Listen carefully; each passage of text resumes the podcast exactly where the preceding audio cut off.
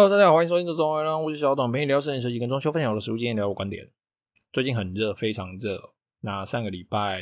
啊，因为太忙了嘛，哦，所以所以就没有更新了。那这礼拜我们就更新。那这礼拜我们会用一个呃，算是以往不同的方式来录音哦。哦，虽然平常就是我想到什么就讲什么啦，但但这一次呃，为了呃搭配哦，我们有一位听众啊，我们的听众呢哦，他刚好我接了他的案子。那我就想说，就用他的案子哦来跟大家做一个解说。那他的案子呢是新城屋，就之前我忘记节目上有没有提过了，就是刚好有真的就是缘分啊！我刚好在逛这个无印良品的时候，他刚好这个传讯息跟我说，诶，他想要诶做这个无印风，那时间刚好又搭得上，那我们去约了见面之后聊也聊得算是聊得来，我算蛮久之前的事情，几个月以前哦。那案子其实也不大哦，大概就两房啦哈，两房啊，大概六十万左右的这个预算，六十万上下的预算。嗯，然后呢，呃，整整体的风格一开始说是无印风啦，那当然在诶经过不断的调整啊，然后考虑到比如说使用啊，考虑到各种需求啦，哈，整个设计完之后呢，其实你说它是不是无印风，我不知道，因为我一直看这张图，所以我的这个认知会产生一点误差。不过呢，整体上，呃，在设计上算是业主他应该是喜欢啊，不不不喜欢就不会做了嘛。好，那今天刚贴完保护哦，所以接接下来就准备开始施工哦。那它的整个图面啊，整个设计的逻辑概念啊，然后一些中心的思想，那包含跟业主的这个洽谈的过程，以及后面啊，我们开始施工的这个程序哦。我都会在节目上哦分享给大家，因为其实自己我自己的一些案子哦，如果说一些比较值得分享的案子呢，很多都会因为业主的关系没办法分享哦，因为有的他们可能会拿来嗯做一些他不想让人家知道的事情，所以然后房子有的可能是比如说老老公自己在外面偷买，或老婆在自己在外面偷买的房子，我不知道啦哈，反正就是呃他们不会希望我去公开他们的资讯哦。那我们这个业主呢，我觉得也非常非常棒。哦啊，跟跟跟我们这样聊一聊之后啊，我他之前就有说，哎，如果可以的话，就是哎，希望他希望这个作品哦，也是我自己满意的一个作品哦。其实也没有说什么满不满意啦，我自己觉得还是整个设计完做完之后，业主满意比较重要。好啦，扯远了。总之呢，我们接下来的几集也不一定是每集啦哦，就是我们就会去。啊，追踪去定时更新我们这一间施工的进度，然后以及它的图面的一些画法，然后一些呃施工的方式。那图面上大概有什么东西，有哪些细节要注意？那给大家算是当一个参考哦。就如果我新成屋，然后呃我在这个预算上要怎么操作的话，然后我们大概可以怎么弄？那也当然也会延伸去说明一些其他的哦。那大家有在我的 IG 跟这个脸书上面有看到今天的这个。Podcast 的附图哦，这一张就是它的平面图。那当然，这张平面配置图它上面并没有尺寸哦，因为它的尺寸是用比例尺的。那大家看，大家看到这个图面的右上角有一个九哦，那这是第九页哦，因为它其实还有其他的图面哦。那我们暂时就先以这一张哦，因为今天算是开头嘛哦，我们就暂时就先以这一张呃做一个大概的解说。呃，这张图面上哦。东西摆成这个样子哦，原则上整个室内设计的起点哦，我们整个室内设计一个设计案开始的起点就是从这一张图开始哦。我们首先要知道业主他大概需要的哦这些，比如说柜子啦、椅子啦、餐厅啦，好像他客厅的沙发啦、电视的尺寸啊、床的位置，床要多大哦？那包含化妆台、包含门的位置哦。那当然啦，题外话哦，如果说有呃。相对我们同行哦，和一些专业人士在听，一定会觉得这张图很奇怪，奇怪怎么没有线型，怎么没有剖面线，然后怎么门线都没有画等等的哦，这张图好像有一些破损的地方哦。那是因为呢，呃，我自己在画图呢，我现在都改用比较新的方式，我都是用 SketchUp 下去画。那 SketchUp 因为啊，它主攻是 3D 嘛，那我个人呢，因为工作效率的关系，以及跟业主沟通上的顺畅度。原则上我都是直接以 3D 沟通，所以我画我一开始就是画 3D 哦，我在配完简单的平面图之后就直接就画 3D 了。那这整个过程呢，业主也比较容易去理解，说，哎，我这个柜子做起来怎么样？你不会跟他说，哦，我鞋柜坐在这里，好啊，鞋柜坐在这里，啊，鞋柜长什么样子不知道哦，啊，鞋柜多高不知道，鞋柜哪里哦？比如说你跟他说九十公分到一百三十公分高的地方有个镂空啊，啊，到底长什么样子？我就业主有的时候。我们拿平面图在跟他讲的时候，他嗯嗯哦哦啊啊，有听也不见得会懂。所以我就会在呃，其实在一开始画图的时候，我就会用三 D 的方式，哦，直接让业主哦，直接秀出来给业主看，说，哎，这个东西做出来就是大概长这个样子。当然，那个三 D 图啊，一开始在画不会很精细哦。那我个人也是 哦，除非是我们有一些比较大的案子哦，要竞图比赛的哦，就是。啊，大家必须画图画出来，然后去比赛，看谁的图最漂亮，然后才去优选，优选那个案子才是你做。像那种方式，我们才会比较认真的去画图哦。那当然，因为现在业界使用 SketchUp 虽然说是，虽然说已经算是非常非常普遍的啦，但是平面图二 D 的部分，哦，所谓这个二 D 的部分，立面图或平面图，呃，使用 SketchUp 直接出的人还是相对的比较少数哦。因为 SketchUp 在这方面哦，在它 layout 的这方面，它的这个技术还不是很成熟，然后要搭配很多的一些外挂复杂的操作啦，所以才呃才有办法去达到跟一般我们使用 AutoCAD 去做一些粗线细线来做一些呃二 D 的配置，然后让它看起来图面很丰富哦，那个就需要呃多花一点时间哦。那 SketchUp 当然它现在彩色的没话说，彩色它其实可以表现得非常非常好，但是在黑白的部分哦，它的表现上就会比较跟 AutoCAD 有点落差哦，这题外话啊。好，那总之呢，这张图面哦，原则上大概百分之五六十的室内室内设计的概念以及它的起点哦，所有的东西都在这张图里面哦。如果你是一个专业人士，你一定懂我在说什么。当我们平面配置图包含它的这个哦，大家看一下这个旁边有那个蓝字的说明嘛，然后有那个地板面贴 SPC 卡扣地板嘛，玄关面贴塑料地板啊，然后入口鞋柜明镜等等哦。其实我的图面上会有很多这种注记哦，大家之后可以在别张图看到哦。那这张图主要我是要来呃做一个完整的配置而已，就是把床啊等等的沙发啦，那相对位置都标出来，然后让业主诶知道说我东西原来放在这里是大概有这些距离。那其实这张图在把它印成 A 三的时候呢，我们是可以拿我们的这个比例尺直接在在上面量出实际的尺寸的齁。好，总之哦。这些说明、这些备注哦，我们在后面的图上就会慢慢看到。那我会慢慢的说明。那这一张图我们一样就是以概率哦，以一个概述为主哦。那大家就会看到，呃，第一个是这个面贴 SPC 卡扣式地板嘛，那跟玄关地面贴塑胶地砖哦。其实这个案子哦，这里这个地板为什么会这样子贴哦？呃，这个案子主要是它在设计的初期，我们就有考虑到预算哦。我们这里就五六十万的预算嘛，那它又是新城屋，所以。呃，其实你说花一个好几万块的预算去把玄关那一块打掉，就只为了贴上这个瓷砖哦，或者是贴上不一样的材质哦，相对就比较不划算哦。再来第二点哦，一样嘛，因为它已经新成屋，它瓷砖做好了哦，抛光石英砖做好，它的这个门防火门哦，防火门我们是比较困难，呃，比较难去修改的，它修改非常非常困难哦。那其实法规上我们也不能够去修改这个防火门。防火门它跟地板会有个门缝嘛？那如果我今天都是贴 SPC 卡扣地板的话，那这个门缝哦，下面的这个缝可能会卡到地板，可能会卡到地板，所以我们就选择挑选这个塑胶地砖。那塑胶地砖一样有 SPC 的，一样有一般的 PVC 的哦。这个就是啊、业主他有挑选他想要的。总之就是这个底材先不管，反正它就是塑胶地砖这种用粘的。那用粘的。当然嘛，哦，它必须在这个原来的瓷砖上面上胶，然后再把这个塑胶地砖贴上去。可是这样子呢，会有一定程度的损害这个瓷砖嘛。哦，那我们以后把这个塑胶地砖掀开的时候，那个地板都残胶啊，非常难处啊。所以我们在选择，如果刚好你家哦现在要做一个落成区，那你一样是选择使用贴塑胶地砖的方式哦，那你就可以考虑哦，在我们贴塑胶地砖之前哦，跟这个厂商说，哦，我这个。塑料地砖下面要加一个底垫。哦，那这个底垫它会有一点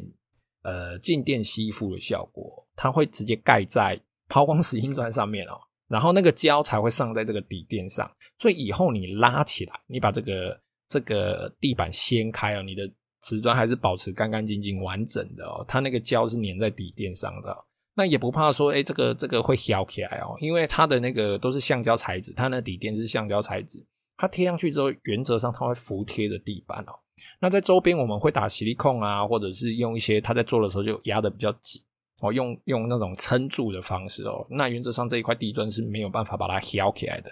哦。那除非你刻意要破坏哦。那它跟这个 SPC 卡扣这个衔接的地方哦，我们才会另外再用收边条去做收边哦。那大家在看这个平面配置的时候，首先，好，我们开始讲重点哦。前面讲了一大堆，首先我们看到这一张图哦，这张图大家看到的是结果，但是这里面呢，它包含了各种人体工学哦，包含了我的走道，包含了我在这个空间的使用方式，然后我这个人到底是要转，我是要换衣服，还是我今天是走进走出？哦，那再来包含了它使用的人员的数量，以及各式各样的动线哦，平日使用到底方不方便？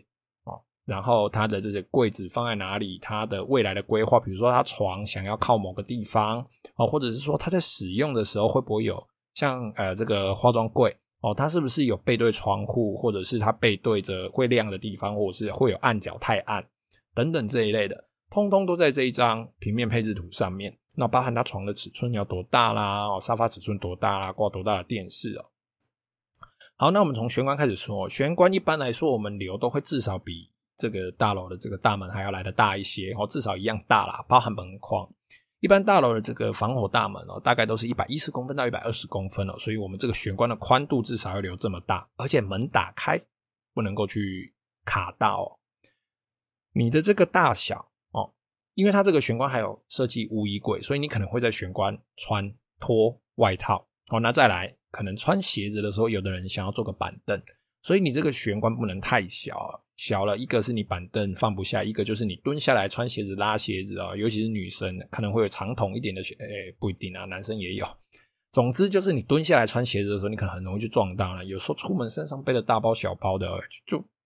就给给啊，哦，会去撞到。所以玄关的大小它其实算是比较固定的。那因为这一间房子它本身设计的关系哦，它的这个室外的哦，就是公公区域的这个厕所，就是在我没标没有画图。我没有画任何东西的那个空格，那是要公区的厕所。好，它厕所刚好设计在那个地方哦，所以这个是建筑本身的限制哦。因为厕所的位置原则上我们是不改的。那再来大家看到厨房哦，厨房琉璃台的部分哦是啊，这个建商已经付给他了，所以这个部分我们就没有做更动。但是它在琉璃台的侧面哦，就是在那个餐厅四到六人那个地方旁边，它有多做一块，算是大家讲中岛也好，大家讲这个调理台也好。总之，它就是延伸出一块哦，另外的使用空间。那个台面它可以放它的一些调理器具啦，那它下面可以放个洗碗机啦，哦等等这一类的东西。那当然，相对的插座哦，相对的灯光，我们都要搭配这个使用的情境下去做设定哦。那它的冰箱哦，就会离得比较远哦，因为它冰箱其实比较比较深嘛，冰箱都比较深。那我们在厨房跟玄关进来的这个走道。就是要走到客厅的这个走道跟厨房。其实我们把冰箱放在那边的话，就蛮蛮卡的，真的是蛮卡的哦。那再加上它的这个电箱的位置的关系哦，所以冰箱到最后呢，我们选择放在呃这个调理台的右侧。从图面上看起来，调理台的右侧。那这个冰箱我上面一样啊，我我没有标特别标它是什么东西，因为我们有另外一张呃是可以一眼就看出来它是什么东西的，我们我们就没有另外标。好，那这个冰箱放在这边呢，当然它在呃动线使用上会比较不顺哦。如果说它今天是要直接从啊、冰箱拿出菜来洗哦，拿出东西来调理的话，它都会比较不方便。但是因为它刚好中间是调理台，所以它可以先在呃冰箱这边把东西拿完之后，放在调理台上，再走到另外一边去开始做它的料理。这一段哦使用上会比较不方便，但是因为业主哦他并没有很多的这个。呃，下厨的时间哦，他们其实开火时间很少，所以这个部分当然他的需求就会延得比较后面。如果说是每天开火的人，那当然这个部分可能就要啊、这个部分的需求我们就要提的比较前嘛。那反而对业主来说呢，这个冰箱比较靠客厅，对他来说，我平常要喝啤酒、喝饮料哦，吃零食啊、哦，反而冰箱在这边它比较方便，它可以从客厅很近的，它就可以在冰箱里面拿到东西来吃啊、哦。那它开火的话，就东西拿出来放在调理台上，它走到另外一边就好了。所以其实对他来说，这个使用上并没有太多的不便。所以我们在设计上不一定说哦，一定要冰箱哦。之前呃，我之前节目有聊聊过的嘛，哈，就在我们的厨房设计上，我们都会以拿洗切料、拿东西洗菜、切菜料理哦，以这这一个循环下去做动线设计嘛。但是他这边就没有哦，因为这边的需求不一样哦，所以我们还是会有一点弹性的。那再来客厅呢，业主自己有看到沙发哦 Lazy Boy 的沙发，然后他非常非常喜欢，所以我们沙发基本就是固定哦，它的尺寸是固定的，只是往左摆往右摆摆在哪里而已哦。那再来再加上啊，它的这个客厅的尺寸呢，这个深度其实不是很够，所以它的电视也不能够摆得太大，沙发到电视的距离不是很大嘛。还有，它还会有扫地机器人，但这个扫地机器人放的位置目前暂时图面上没有标啦。之后我们开始在施工、开始在做的时候，我们会逐一的去解释。因为现在讲太多，我相信大家听我节目应该也不见得会那边做笔记，那可能提一下个听这个就轻松就好了。那再来就是考虑到主卧室的部分了，主卧室一定要有衣柜嘛。哦，那他主卧室也想要一个污衣柜，因为大家的睡衣并不会每天换。哦，甚至有的人会回家先换一套居家服，然后洗完澡再换一套睡衣。哦，有的人会有三套衣服，甚至四套衣服去做轮替哦。那那些衣服不一定会每天洗，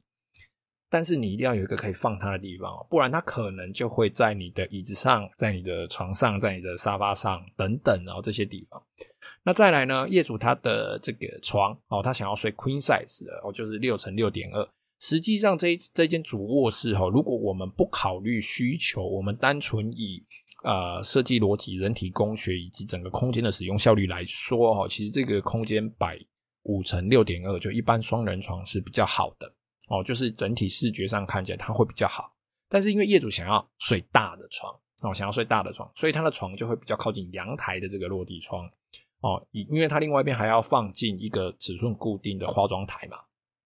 哦，所以整个主卧室在做的时候，其实就会呃床会比较偏一点，但这个部分这是这是他家哈，他要喜欢，我只是负责帮他把他的梦想实现哦，所以并不一定说哦，我今天设计呃加大双人床或一般双人床或者是 king size 的双人床就一定是对，一定是错。我的衣柜哦一定要九十度吗？一定要一致吗？我一定衣柜一定要多宽吗？不一定，这些东西都是可以照着业主他自己的。啊、这个需求下去做有一定弹性的调整哦。当然，衣柜的深度一定要够嘛，不然你这个衣柜吊衣杆掉进去，门关起来夹到哦，你那个门就关不起来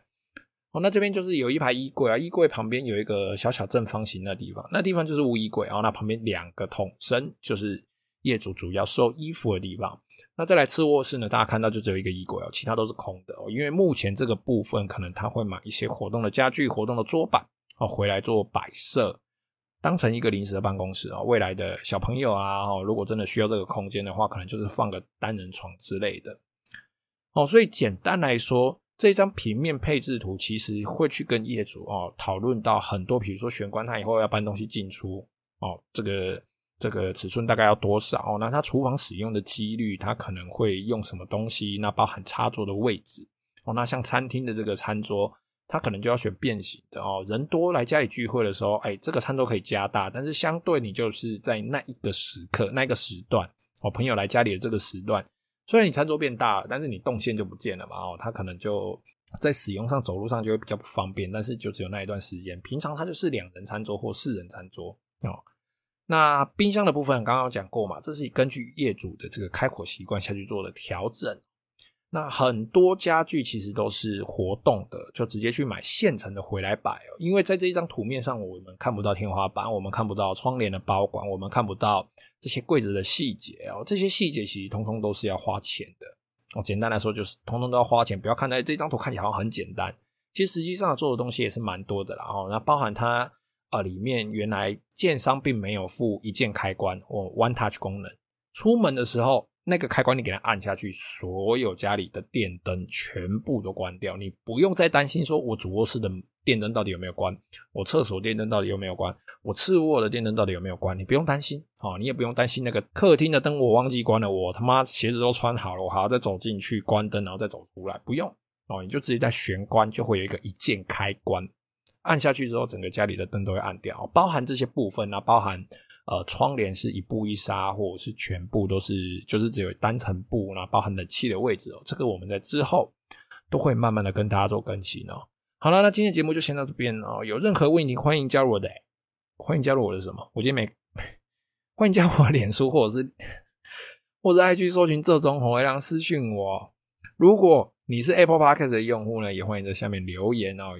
我都会非常乐意的回答你。好了，谢谢各位的收听，那我今天节目就先到这边，拜拜。